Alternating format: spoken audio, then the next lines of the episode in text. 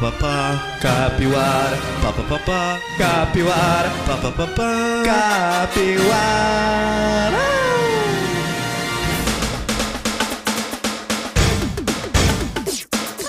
Olá, capivaras e capivaros! Bem-vindos ao seu podcast capivarístico semanal sobre tecnologia e inovação.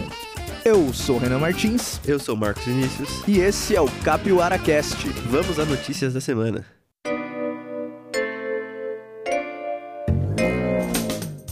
Caso você tenha ficado isolado da humanidade na semana passada e não ficou sabendo dos lançamentos que foram anunciados pela Apple, a gente conta um pouquinho pra você.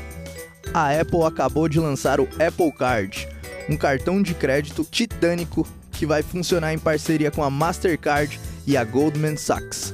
Ele vai oferecer para os fãs, os lovers da maçã, uma série de descontos e benefícios, incluindo 4% de cashback. 4% de cashback é um número bem impressionante, Renan. Porque se você pegar a média, é 0,6%. 4% é muito cashback. Mas também a Apple pode fazer o que ela quiser, né? Ela é uma empresa trilionária aí. Se ela quiser, ela compra Netflix, ela compra a Tesla, ela tem dinheiro em caixa pra comprar o que ela quiser. Inclusive, se ela quiser me comprar, eu tô à venda aí, viu, Apple? Falando um pouco da WeWork, a We Company, que é a empresa por trás da WeWork, conseguiu um lugarzinho no sol na semana passada, em meio aos lançamentos da Apple, mostrou o seu balanço financeiro. Mas teve um porém aí, né? Que ela divulgou quase 2 bilhões de dólares em perdas em 2018. Ela é duas vezes um unicórnio de perda de dinheiro. Ela perdeu bem acima do ano de 2017, que fechou com 933 milhões de orçamento negativo. Cara, se você parar pra pensar, 2 bilhões de dólares é muito dinheiro perdido.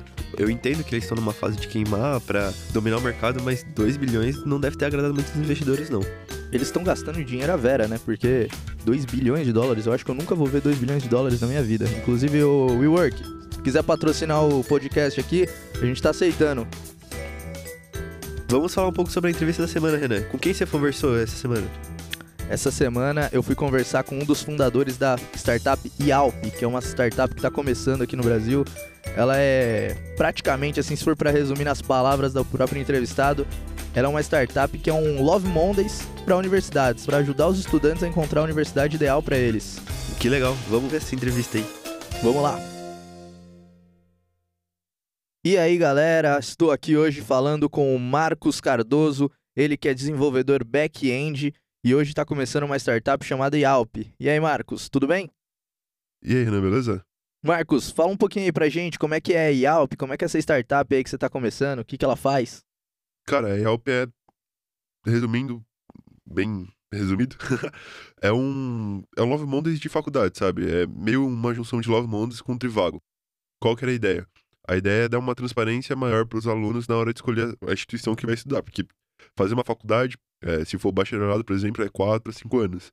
4 a 5 anos da sua vida com uma coisa que você podia ter feito em outra faculdade, uma faculdade melhor, é uma escolha bem, bem difícil de fazer, sabe? Então a ideia surgiu aí, é, ajudar os alunos a, a fazer uma escolha mais certa, eu diria. Não, sei se eu diria mais certa, mas fazer uma escolha melhor.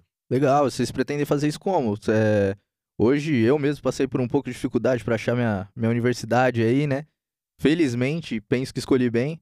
É, mas como é que vocês pretendem ajudar os estudantes que estão vindo aí agora? Cara, a ideia é meio que fazer uma plataforma mais colaborativa, sabe? E onde os estudantes atuais das faculdades e os que já estudaram também escrevam seu feedback na nossa plataforma. Com isso, ajudando os outros usuários os mais novos, os que vão escolher aquela faculdade, a entender se aquela faculdade faz sentido pra ele ou não. Tanto, por exemplo, que nossa faculdade tem um ponto de ônibus lá perto. Uh, hoje, na faculdade que eu faço, não, não tem um ponto de ônibus perto. O, o acesso da faculdade é fácil? É difícil? Ah, entendi. Vai mais pra essa linha do o que tem na faculdade para ajudar a galera, né? É, eu estudei na São Judas.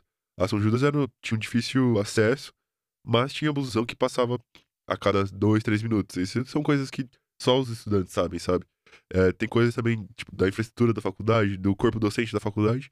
Quem vai falar a verdade é o aluno, não adianta. Tipo, a faculdade vai gastar em propaganda e vai falar o que a gente quer ouvir, mas quem vai falar o, o que, que é o real é, são os alunos, sabe? Então a ideia é dar essa transparência mesmo.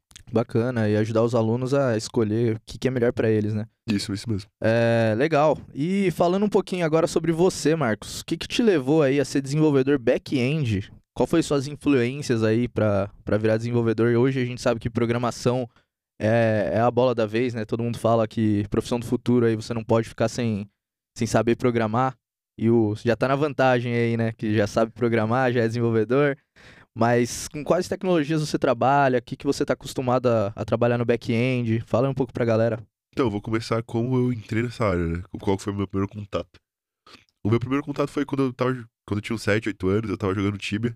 E daí... Grande Tibia. e lá sempre teve bastante bot, sabe? Pra fazer as coisas e tudo mais. E eu sempre fiquei fascinado, assim. Daí eu falei assim, cara, por que não fazer o meu, sabe? E daí, quando eu tive o primeiro contato real com programação, sabe? E daí depois disso eu fiz um técnico, fiz uma faculdade. E eu comecei a trabalhar numa empresa, uma startup chamada Broda. Ela é meio que o, o braço do. Daquele, da, do documento do, do estudante, sabe? É, aqui em São Paulo é muito conhecido como bilhete único, aquele bilhete da SP-Trans. Mas ela é conhecida no Brasil todo. E daí eu era estagiário lá. E lá eu trabalhava com Java, aprendi Java. Eu trabalhei um, um ano e meio, quase dois anos com Java. E daí eu comecei a participar de hackathons e tudo mais. E Cara, no hackathon eu, eu falei assim, eu já gostava muito de Go, de Golang, uma linguagem criada pelo Google. E eu falei assim, cara, por que não aprender Go? E daí eu fui aprendendo, aprendendo.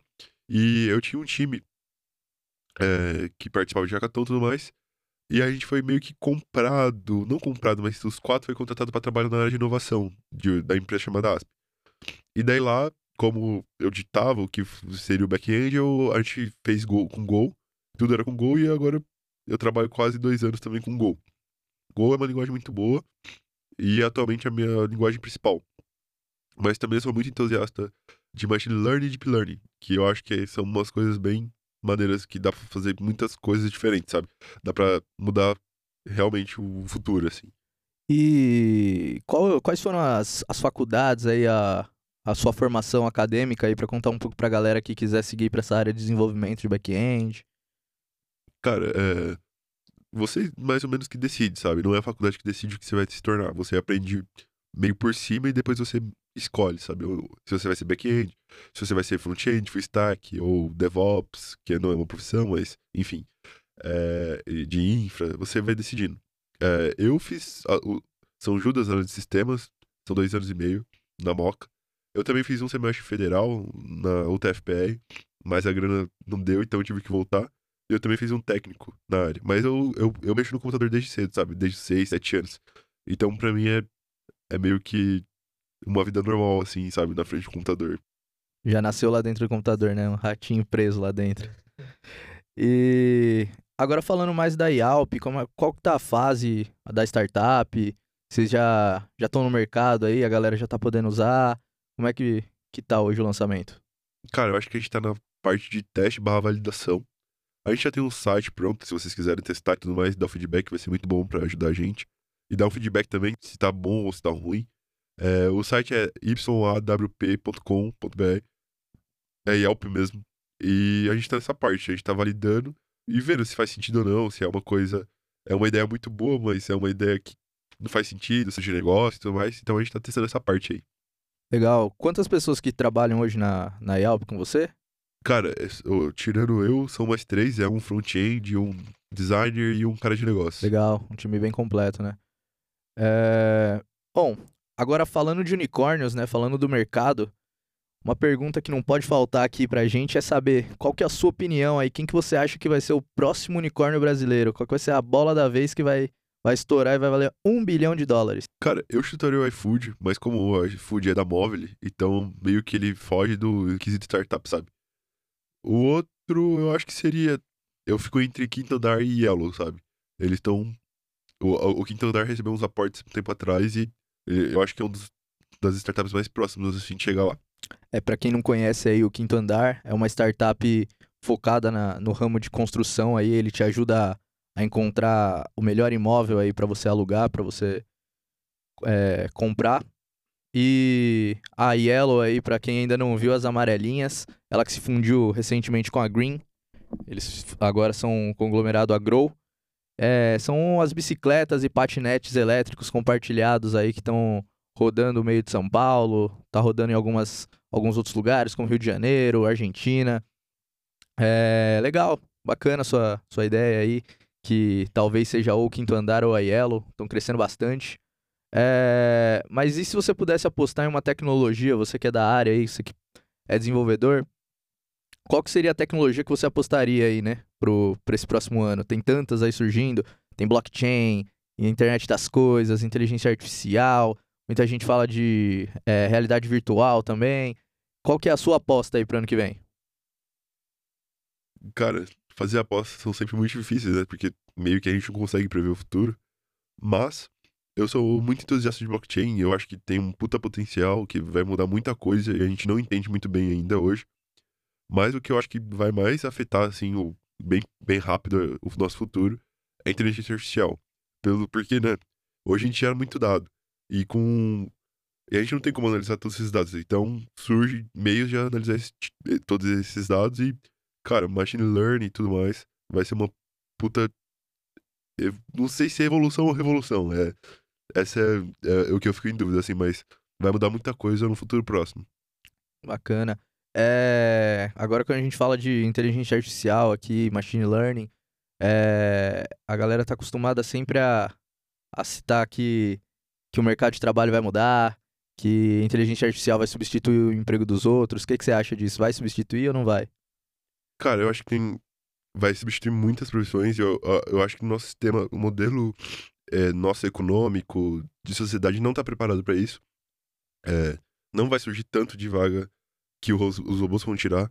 E essa é uma grande questão, assim, o, o que, como a gente vai lidar no futuro próximo com tanta gente desempregada, assim, sabe?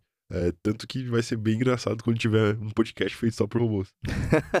aí eu vou perder minha profissão também, né? Aí, é. E você que está começando uma startup, aí você está vendo todas as dificuldades, se você pudesse dar uma dica para os nossos ouvintes aí que querem montar uma startup, que querem começar a empreender, o que, que você diria para eles? Eu diria para planejar tudo antes, é, entender bem o que você tá, é, o que que está arriscando e tudo mais, e ter tudo na ponta dos dedos, assim, tipo, o que pode acontecer, o que não pode. E porque, cara, mesmo que você tenha uma puta ideia genial, não adianta só largar o emprego e achar que tudo vai dar certo, sabe? A vida não funciona assim. Então, planejar mesmo, de verdade, assim, entender os riscos e, cara, é, ser empreendedor não é uma coisa, tipo, que tudo dá certo, sabe? Você vai precisar de, de dinheiro, vai faltar grana. Então entender mesmo onde você tá, onde você pode chegar e o que, que você tá disposto a, a perder nesse, nesse caminho, sabe? A, a, sei lá, tem uma palavra melhor para isso, mas eu não lembro ela agora. Quase uma filosofia de vida, né? O, empre... o empreendedorismo acabou com a vida das pessoas. É. É isso. Ah, e sigo, e sigo o Startup da Real no Twitter. Eu e no Instagram também. É, vale muito a pena. É isso, galera. A gente falou aqui hoje com o Marcos. Queria agradecer bastante a presença dele aqui hoje. Eu que agradeço, Ana. Muito obrigado pelo convite. E tô à disposição aí para mais debates e conversas. E é isso. Valeu.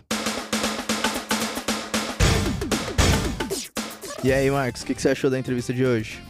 Cara, eu achei bem maneiro. É, ele trouxe novos conceitos, né? Ele falou sobre a startup dele, eu achei bem legal. E o que, que você achou da startup dele? Pô, vai ajudar bastante gente a, a encontrar a universidade certa para eles, né? Tem muita gente hoje que tão, tá procurando isso e não acha. Vai ser bem interessante, vamos ver como é que vai evoluir aí a Yalp. E ele falou que os robôs vão substituir várias profissões aí, né? Cara, isso eu fiquei muito com medo. Tipo, ele falou que os robôs vão dominar tudo, né? Então, imagina a gente que não tem mais aqui, porque tem robô fazendo nosso podcast. O que, que a gente vai fazer daí? Vão roubar nossa profissão. Eu não gostei dessa parte aí, não, hein? Vamos ter que rever isso aí com ele.